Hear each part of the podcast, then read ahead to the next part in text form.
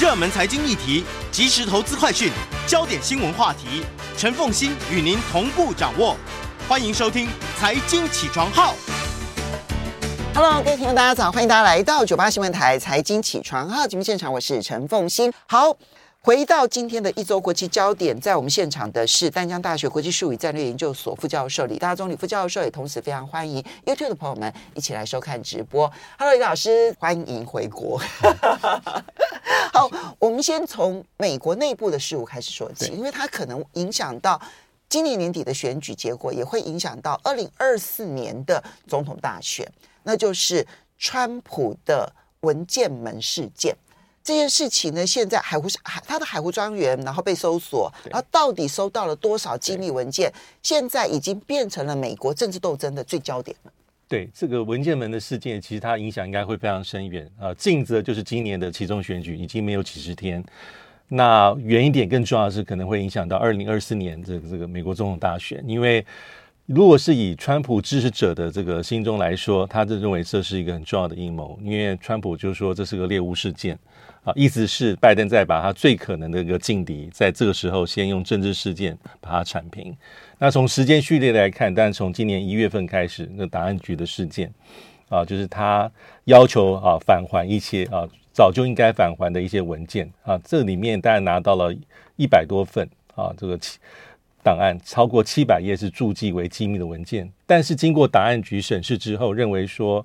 呃，这些东西有些地方是属于比较机密的。啊，所以才呈报给，跟 CIA 啦、国安局啦、跟这个 FBI 的文件是相关，跟所以把这个事件上交给这所谓的司法部。那司法部在审视审视之后，认为说，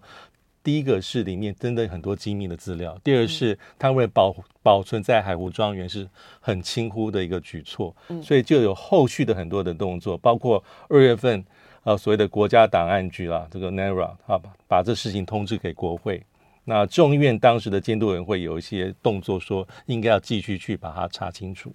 那在五月份的时候，是司法部透过大陪审团发出传票，那要求这个川这个川普把剩余的文献赶快把把它交出来。所以才有我们到了六月份的时候，呃，六月三号司法部的官员去了海湖庄园，所以那个是很关键点，也是为了后面八月八号 FBI 所谓的发动一个突袭。啊，去搜索所谓的海湖庄园事件是相关，但是在六月三号的时候，很很明显，司法部的国安司的这个反间谍科的这个官员，他跟这个川普两位律师在海湖庄园有交手、有碰面。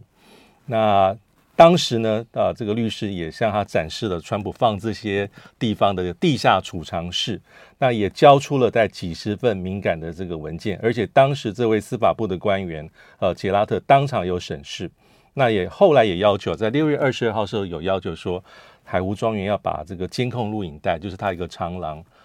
啊，这通向这个这个这个地下室的这个。要把它拿出来，但他想要看说有没有在这个关键的时期里面有员工移出一些档案文件的一些资料。这是六月二十二号，在八月八号不是有搜索？八月八号之后，他又要了第二次，他想要知道是在八月八号 FBI 执行啊这个海湖庄园行动之前有没有一些类似的一些举措。所以后来我们当然重点是放在八月八号这个行动，行动搜查之后是有二十六个箱子被带走。那里面最后透露是有十一份很机密的这些资讯文件，包括了最高层级的一些资讯。那这是在十一份，嗯，那最后是在八月二十三号，就是在在上礼拜的时候，这个这个所谓的档案局在他网站上一个公开的一公开一份文件，这份文件其实其实一份信件，就是在五月十号啊，这个档案局的代理局长沃特。写给川普律师啊科科伦的一封信，那这个信件里面就是我意思用这种方法来公诸于世，说为什么我对这事情很关切。就是我之前已经跟你沟通过那么多次了，我人都到了你的海湖山庄跟你沟通了，对，然后你一直没有好好的回应我，所以我才要搜索的。对，那这是档案局，那他这份信很有意思，就是呃，他里面讲说哈，我们在这个呃。一月份拿到的这些讯息里面是有一百多份文件，十五箱，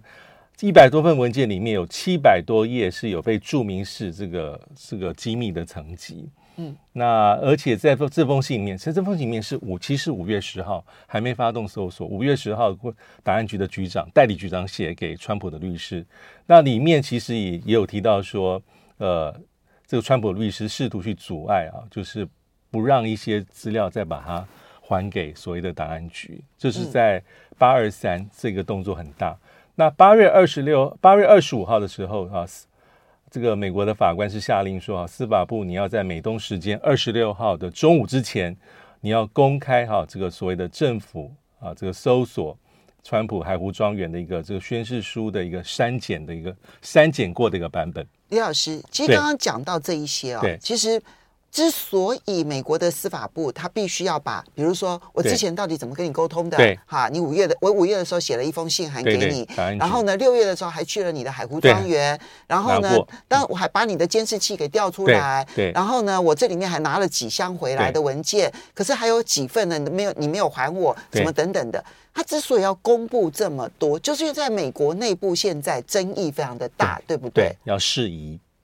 然后，美国的这一个法院会判决美国司法部必须要公布那一个宣誓书，对，也都凸显出来这件事情，即便在司法界争议都非常的大，对，不是只有在政界争议很大，在司法界争议都很大，对，对，而且他公布的这个是删节过的，就是有些地地方被盖掉了，对，零洋洋洒洒带有三十八页，那盖掉地方可能是跟呃这些一些。因为里面有一些证述、证人的证词，还有一些人名，可能会保护他，避免破坏掉这些所谓的证据，避免破坏掉到调查。所以最后在这个八月二十六号的时候，司法部的确呃提交一份已经经过删节后的这个联邦调查局啊八月八号这个搜索的一个搜查一个这个宣誓书。嗯那佛罗里达佛罗里达州的联邦法法官啊，这个莱因哈特马上公布，把这个宣誓书，就像刚才所提到，删节过，有些地方遮盖住，但把它公开出来。嗯，但目前看起来，在里面有几个重点哈，就是第一个是哈，他明确指出有一百八十四份机密档案，其中包括二十五份是最高机密，最高机密里面甚至包括说有一些啊为美国国家安全啊情报的一些。线人的情报资料，所以是非常的敏感。嗯，这是第一个宣誓书里面大家目前看过之后的重点。第二个是哈，他特别提到说哈，档案局特别为为之所以会想会取得上述十五份文件之后，要求哈在一月份取得之后，要求司法部介入追查，主要原因是因为他们认为川普在保存这些档案文件的时候，他是非常的轻忽。因为大量的机密的资料跟总统的一般的东西啊，比如说一些报纸、杂志、照片、笔记都混在一起放，然后呢，存放地点又是海湖庄园哈，因为海湖庄园基本上是一个私人的俱乐部，对，川普之前是买下来，没错，但是里面人进人出，它没有高度的一种保全的，它其实并不算是私人住宅，对。对，它是个俱 club 俱乐部，一个俱乐部，所以是不设防，加上你处理的很轻忽，这是这份啊透露出来的这个宣誓调查书删减版本里面第二个重点。第三个是档案局认为说有相当理由相信啊，有一些。呃，川普在妨碍司法一些证证据，可以在海湖庄园里面寻获，嗯，但这里面细节没有很清楚。嗯，那最后一点很有意思是，也透露说，其最早最早还不是今年一月，最早是在二零二一年五月，就是拜登已经上台四个月，档案局就联络川普说，啊，认为带有几十箱至少白宫的文件应该要在，不是应该要回到档案局啊，因为根据。啊，美国的一个规定啊，这个一九七八年通过的总统档案档案法了，白宫的这些文件记录不是是属于联邦政府的财产，而不是属于总统，而不是属于创建这些文件或跟这文件有关的总统所保留。其实说穿了，其实川普其实就是一个特立独行，然后不遵守法纪的一个人。对这件事情，到底对于这个十月份的其中选举会有什么样子的影响？对于川普要在二零二四年重新的想要选举，又会有什么样的影响？对，因为现在就他的这个效应可能是很复杂的哈。因为如果是为川普做辩解，或他支持者认为说，这顶多是你处理疏忽轻忽，嗯，但是你这样大阵仗的去有这么多的动作，从六月份到八月份这样子，那就是一个在做政治的猎杀。所以川普马上就说这是政治的那个猎物。嗯，那他的他的这些律师会说这是属于总统的行政的特权。嗯，啊，我如何去处置这些东西？因为听起来听到现在为止，你就会觉得他似乎没有强烈的犯意要去危要危害国家安全，对不对？哈，对，他就是他嗯，对他就是一个嗯，对，可能无知的人这样子。但是拜登咬死，拜登反驳说，这个你这样做是没有任何的先例，你这样大量轻忽把这东西。他就是个没有道德的人，因为从这个一九七八年通过档案总统档案法之后，其实过去也有些小一些小部分的案例是属于啊，比如说总统旁边的幕僚或是官员有一些档案他处理不当、嗯、啊，有有的被罚款的，有的被指控的，有的被处以处以处罚的有，但是看起来这数量还有情节都没有像这次这么大。但是川普很容易讲，就是说我这是顶多是疏忽，嗯，我没有刻意要如何如何，嗯，但是你这样大阵仗，而且他们现在讲的是时间点过于敏感。如果你质疑有这么大的问题的话，现现在已经是你拜登都执政多久了？我都已经交接政权多久了？这大动作从六月到八月到现在，现在距离其中选举才几十天而已。所以这个觉得是政治动作，在选前的政治动作。信者恒信嘛，所以现在呢，这件事情在美国内部，它可能成为在选举当中的焦点。我们以为是乌克兰战争，我们以为是台湾问题。no no no no，可能这个川川普的这一个海湖庄园的文件事件才是重点。我们稍微休息一下，等一下回来。看一下中韩建交三十年的事，欢迎大家回到九八新闻台财经起床号节目现场，我是陈凤欣，在我们现场的是淡江大学国际术语战略研究所副教授李大中李副教授，也非常欢迎 YouTube 的朋友们一起来收看直播。好，那么呃，老师，这个中韩建交三十周年，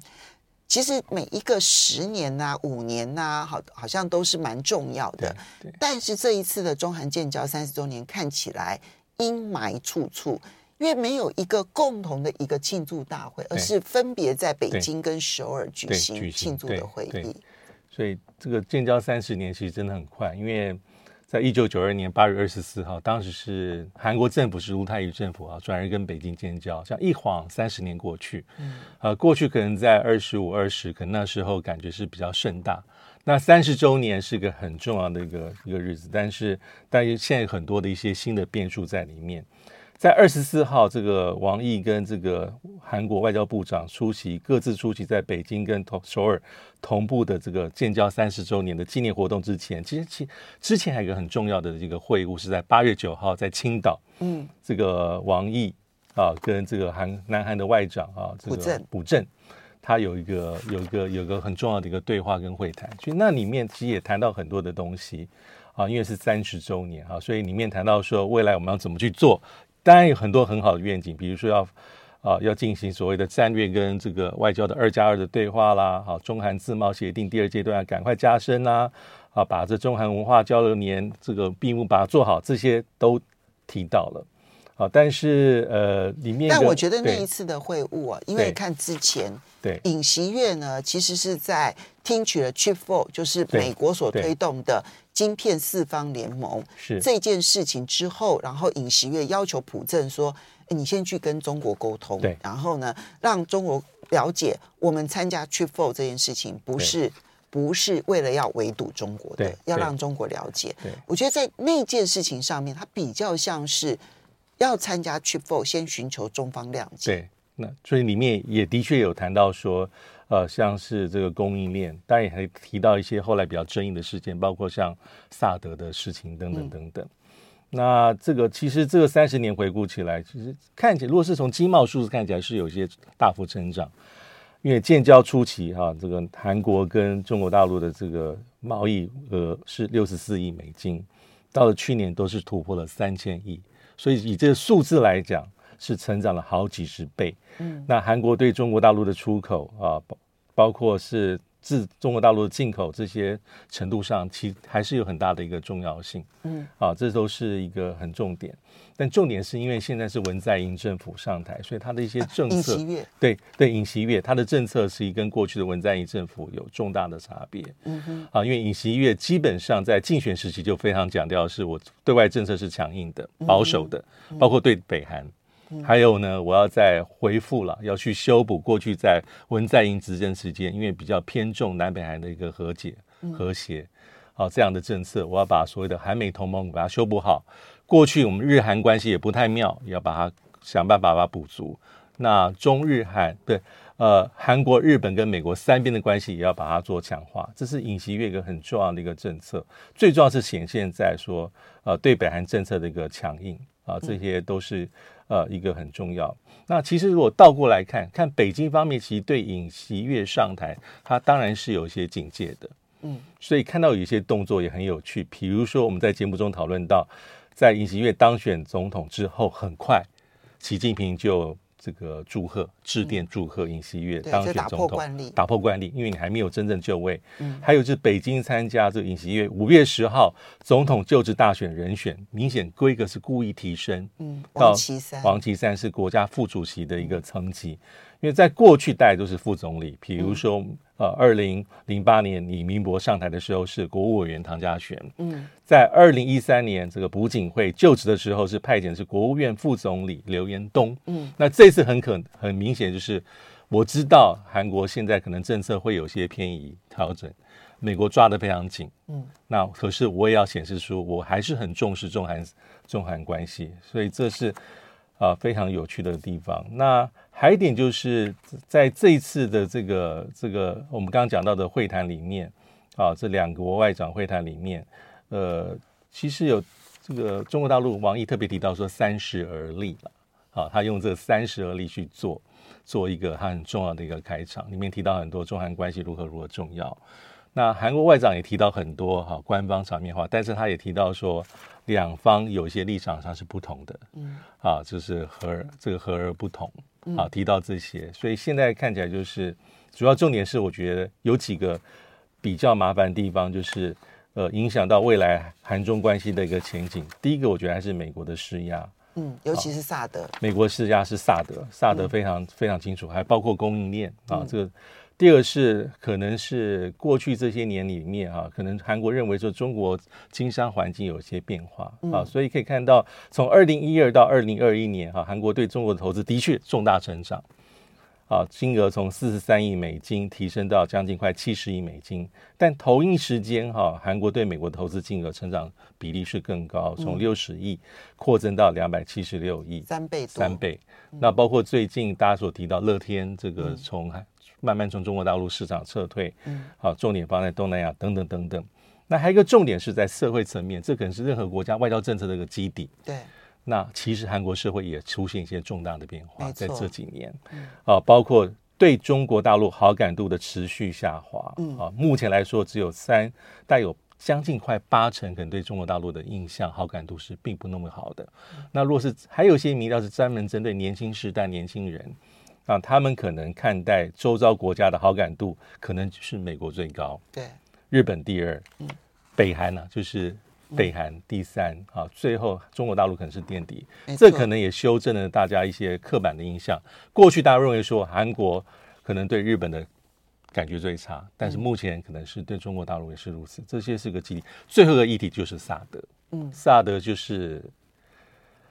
在这个呃前政府文在寅时期是比较低调处理，基本上是 OK，但美国是不满意。但是因为现在的这个新政府是非常就是要重新把这萨德再做起来，所以成为重大争议，成为中韩的紧张关系。我觉得已经是有一点了哈，已经已经是很明显。因为萨德其实是在呃当时在朴槿惠时期哈，就是朴槿惠曾经是在他任内是中韩关系还不错。而且他曾经力抗萨德，力抗萨德，但是挡不住压力，挡不住美国的压力。对，那最后是在二零一六年七月份，在朴槿惠时期做出说我要部署，跟美国共同宣布要部署。可是那是他任期的后面呢，因为这个文在寅是在二零一七年的这个五月十号就职，和萨德的一个部署是在二零一七年三月份啊，发萨德系统的飞弹车，还有它的一些哈、啊、雷达哈、这一开始少量进入到韩国的境内，到四月二十六号的时候，另外四辆进来啊，发射车还有测控雷达，它是到这个文在寅这个政府上任之后，二零一七年的九月十号。好，说初步完成部署跟作战的状态，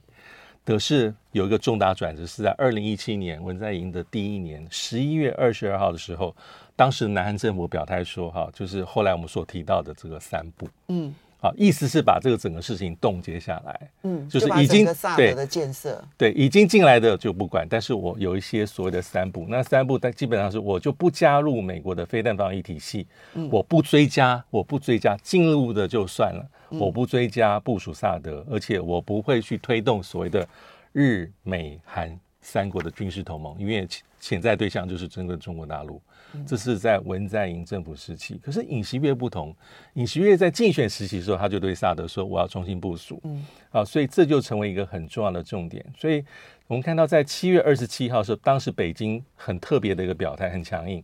外交部发言人说：“哈，新官不能不理旧账。”嗯，就是他认为说，这是你过去同意我的，我们之间的一个共同的承诺，你不能新政府上来之后就把前面一笔勾销，就说我要重新部署。那这这后面就是有很后续的一些动作，然后朝鲜日报当时有引述北京的一些消息啊，指称这些东西。那北京基本思维是萨德是萨德是军事没错，但他因为北京有他的一个讲法，他最最明显讲法说，一开始反对原因是说啊，萨德你说你是要防卫北韩的飞弹威胁、军事威胁。但是当你这个雷达部署到境内的时候，基本上我会被你看光光，全都漏。我很多地方，华北、华东、渤海、黄海、东海区域里面的这些部署都会被你看得很仔很仔细，而且这会影响到我对美国的战略核阻实力。好，所以你跟我讲说你在防范北韩的弹道飞弹威胁，可是对大中国大陆讲话想法是，你的你的雷达控制面其实完全非常广了我的东北面，那就是。就是我，因为这种战略吓阻是攻跟守，矛与盾，就是我的攻击能力某一部分程度是被打折扣，嗯、所以这是个军事上的一个，他认为是一个很重要的一个防范，必须要做审慎的处理。所以中韩关系现在摆在眼前一个大地雷，其实就是那个萨德。萨德，萨德。先不管说美日韩的同盟、军事同盟未来会不会有任何的进展，或者是呢美呃这个韩国呢跟美国之间的军事关系会如何的进展？萨德这件事情就是摆在中韩之间的一根刺，这根刺什么时候扎得更深一点呢？其实会让两边其实都不要讲说政政府高阶了啦，哈，我相信民间都会大大大暴怒。这也是从二零一二年一直到现在，双边关系就越来越社会面紧张的重要的原因，对，对不对？哈，从萨德开始，然后就开始传出有限韩令啊，或者是没有限韩令啊。然后各式各样，大家彼此之间，你泡菜是怎么一回事啦？对，就开始有一些民间上面的一些争议。不过我最近感受就是，韩国因为在经贸上面跟中国关系极为密切，所以呢，他很小心翼翼的去寻找平衡。比如说，他要参加 trifour 对，之前他要先去跟中国沟通，沟通，对，而且他对外公开的说。他要他他九月份会去参加 Triple 的会议，可是他会提出几个主张，对，那个那些主张看起来是对中国有利的，没错。啊，也许是跟他们的谈过是有关系的哈，所以他在中中美之间，你知道美国也要拉拢我，中国也要拉拢我，我在经贸上面我是有空间的，军事上面也许我很难，但是经贸上我有空间。对，前天呢，中韩之间签了一个供应链的协议。所以在你 Chip 4还没有完全成型之前，中韩之间先签一个供应链的协议，嗯，然后来避免说美国要围堵中国的过程当中，韩国的经贸受到影响。所以现在又传出来说，美国可能会帮韩国开一个门，就是所有的半导体设备，如果是韩国的公司在中国大陆所设的厂所要买的半导体设备放行。所以我觉得。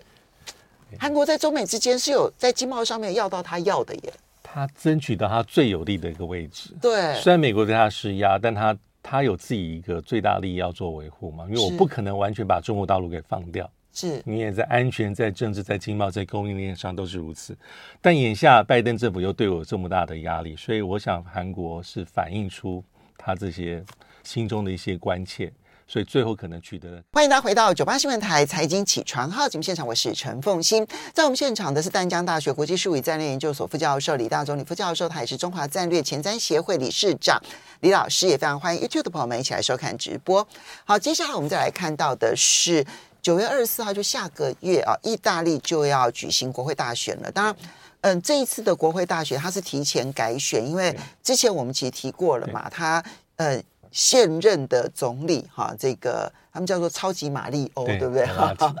他呢之前是欧洲央行的这个行长，然后呢经由大的跨党派的共同支持之下，他当了总理。那他当时其实就讲过说，不能够有任何反对党，只要有反对党，我就不做了。对，这样子哈。那那后来出现了反对党，所以他就不做了。对，虽然他的民调声望都还是非常的高。好。意大利要进入国会大选，这一次的国会大选可能的结果如何看待？对，这次选后应该还是会出现所谓的这个联合政府，但因为我们知道这次大选还是跟德拉吉下台有关啊，他其实提出两次过，他他不干了，不做。嗯、第一次是在七月十四号，理由是因为我的政策推不动啊，包括包括像对乌克兰的支持的程度，有人说不要，嗯，那还有包括像当时一些政府补贴的一些政策啊，应对通膨的政策。啊，两百三十亿美金要如何去使用？也有人不同意见，还有经济的援助，而且当时很明显，一开始是里面的五星运动党啊，就对他政策不满啊，前前总理所孔蒂所领导的，那是第一次，但是总统马上未留。可是到了第二次哈，因为七月二十号，当时参议院对德拉吉有个信任投票，其实这是很重要的指标，所以德拉吉发现说，其实哈这边过去的盟友也罢，敌人也罢，基本上不缺席的缺席。反对的反对，其实已经证明说你真的没有留下理由。所以第二次七月二十一号，他二度向总统马德拉雷雷拉提出辞呈的时候，基本上总统不挽留，所以确定了这次的选举。嗯、那因为根据现在可能的结果看起来，可能是极右派这个意大利兄弟党，他的支持度目前来说还是更高，最高。嗯、虽然没有领先其他政党太多，但是目前看起来是比较高的。那其他可能第二名是中间偏左的民主党。大概有二十趴以上，还有右翼的所谓的联这个联盟党十四趴，还有民粹运动，就我们刚刚提到的五星运动党，大概还有十一点二趴。那一个极右派的所谓的意大利的力量党也有七点四趴，它是由前总理呃贝鲁斯科尼科尼所领导。那目前可能出哇，老先生真是对还在真是老当益壮，啊，老当益壮。那目前可能会出现联合政府，因为在右派这几个政党里面哈，包括兄弟党，嗯啊联盟党，还有意大利力量党，他们三党带有达成一个协议，就是说会支持啊大选后三党里面获得最多选票的政党领袖作为下一。下一个意大利的新总理带领联合内阁，这个右派里面其实已经有很明确的共识。左派里面其实最大的民主党说：“我我我我讲清楚，我不要和五星运动党合作。”他讲很清楚啊，因为他们是导致德拉吉政府瓦瓦解的元凶。嗯，那从民主党分裂出去，还有一些小党派哈，包括行动党，基本上看起来也没有支持目前的民主党的党魁啊，所谓的这个奎雷塔。那另外有两个小的左派的这个小的政党啊，也有不同意见，所以目前看起来右派这边是比较团结、有共识、有凝聚。就右派的三个政党，至少有共识，有共识，然后有初步协议。对，所以未来不错，而而且目前的实力加总起来。其实看起来是可以过半的，是有过半，所以就很有可能就是我们这一两礼拜，大家都在特别谈到说，意大利兄弟党的党魁哈，嗯、这个梅若尼女士，嗯、所以有一些不少媒体会判断说，她有可能会成为呃这个首位的这个女性的总理。嗯，意大利但是她是比较右翼的，极右翼的，她是极右派，对，她的主张就会很有民族情绪了。对，不管是移民。难民议题都非常的这个这个呃旗帜鲜明。那他十五岁就涉入公共事务啊，担任当时一个比较右翼的政党意大利社会运动党的青年组织。他也做过记者，也做过议员，也做过青年部的部长。这个意大利兄弟党是他在十年前跟其他几位人所共同创立的政党。OK，他的政策倾向以这个呃梅洛尼来说是比较强硬、比较鲜明。如果是以俄乌战争，他就是跟他就跟那个刚才所讲的这个五星运动不同，不同，他是比较支持乌克兰，嗯。啊，比较明确去反对这俄罗斯。那对大家都会比较关切对中国大陆政策，嗯，因为前总理德拉吉基本上已经比孔蒂更警戒中国大陆的，嗯、包括“一带一路”，对，还有中国大陆企业在意大利今年的影响力，所以他任内至少五度动用所谓的黄金权力去阻止中资的收购。嗯、但假设这位梅洛尼上台之后，他的政策可能会比。前政府更强硬，比那前十八个月嗯，呃，更加的强硬，比德拉吉更强硬，比德拉吉会更强硬啊，嗯、所以大家会目前关心他，但是很多人会比较关心他梅洛尼政策是不是太过于右，嗯，啊，在移民难民或是在一些比较、嗯、比较狭隘的一些比较爱国主义，嗯，这是大家比较关心的地方。啊，年纪也很轻，所以在九月二十五号之后的这个阻隔状态啊，假设如现在所预期，他的确很有可能。所以他反俄罗斯，反中国大陆，中国大陆对，好。那俄罗斯跟中国，呃，那尤其是对于中国大陆来讲，因为中国大陆的一带一路当中，其实意大利也扮演了很重要的角色，因为包括一些港口的一些设施，好，所以这个的冲击影响是大的。可是它恐怕对欧盟内部的影响也非常的大，对，因为呢，它的极右派的这些主张，就会使得欧盟的一些政策一旦跟意大利之间有所汉格的时候。我们过去的经验，极右派通常也会有一定程度的反欧盟。对，就像当初在这个法国的 Le Pen 一样的一个状况。对，嗯，那梅洛尼可能他稍微有一些修正，他早期是对欧盟是的确是怀疑怀疑派，嗯，对。现在稍微有修到中间一些些，对，但是变数还是在的。对，就是我讲的，就是说，万一你一旦出现了彼此之间的政策。意大利的时候，意大利他一定会意大利优先。是、呃，我不认为他现在会要退出欧盟，因为现在意大利根本没有条件退出欧盟。但是呢，在意大利优先的这一个，因为右派打的主张一定是如此嘛，对，对不对？好，这个是后续可以观察的。好，又出现了一个变数了。其实你知道，现在欧洲已经没有大人了，因为。因为眼看着就是梅克尔走了之后，这个肖兹他自己在内部其实大家都已经不受欢迎了，更不要讲全欧洲了。然后呢，马克宏呢，他自己在内部其实看起来也有点一摆一摆的，因为他的国会其实他掌控的还是不够。对。然后意大利现在的情况变数很多，又变数很多，我就觉得啊，整个的欧洲实在是好。伊朗的这个核协议，嗯，这个对美国来说，对拜登来说是很重要的一个协议。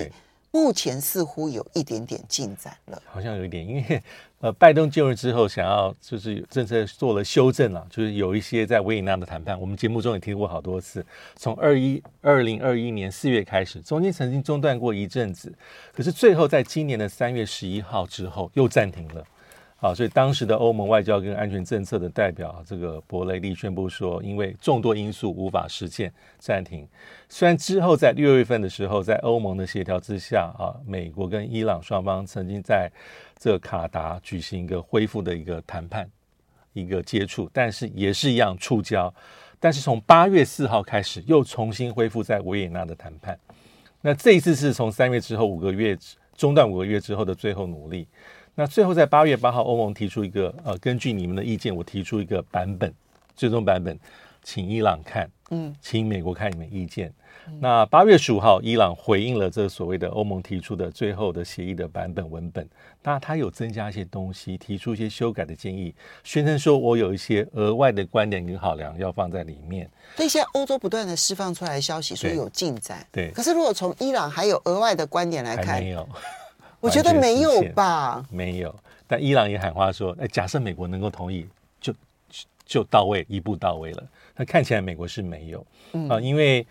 目前很多，因为很多细节外界不知道，但大概可以猜得出来，伊朗重视的是如何确保我能够重新回到全球经贸体系，还有你解除制裁的时程是什么，嗯、还有。就算我们有这个协议再回去，伊朗核协议，你会不会像过去一样再毁约？川普第二次，嗯、你要怎么如何做承诺？嗯、这些是他很在意的，而且还有个重点是，就是美国必须要保证你不能再毁约，还有要求 IAEA 停止五月之后的调查，因为在五月份的时候，IAEA 有个报告，我这边只能重述，就说你有三个地方有些秘密的活动被我们监视，还有你的一些监视镜头怎么坏掉？伊朗认为说你不要。不要再调查，因为我认为这是你拖延谈判的借口。嗯，那最后在八月二十四号，美国也有美国的回应了。美国回应的第一点是对浓缩铀的浓度的要求，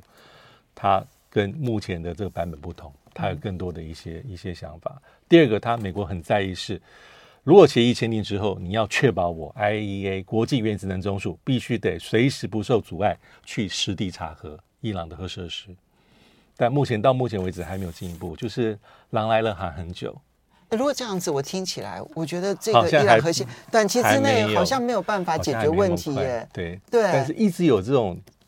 只闻楼梯响，不见人上人下来的感觉。我觉得现在可能的一个状况，就是要等到说，如果万一 OPEC Plus 决定减产，嗯、因为沙特阿拉伯的能源部长已经威胁了，如果需求减少，我就减产。对。所以为什么最近国际油价就开始居高不下？因为它已经威胁了，我随时可以减产。那万一沙特阿拉伯减产的话，我觉得美国对于伊朗核协议可能压力就会变得更大了。对，短期之内现在看起来好像伊朗核协议跟三月份也差不多啊。对啊，跟那个现在新闻所释放出来的一些乐观好乐观情绪。哦，我觉得天天南地北哦，差得很蛮远哦。好的，我们要非常谢谢李大中李老师，非常谢谢大家，嗯、明天见喽，拜拜，谢谢。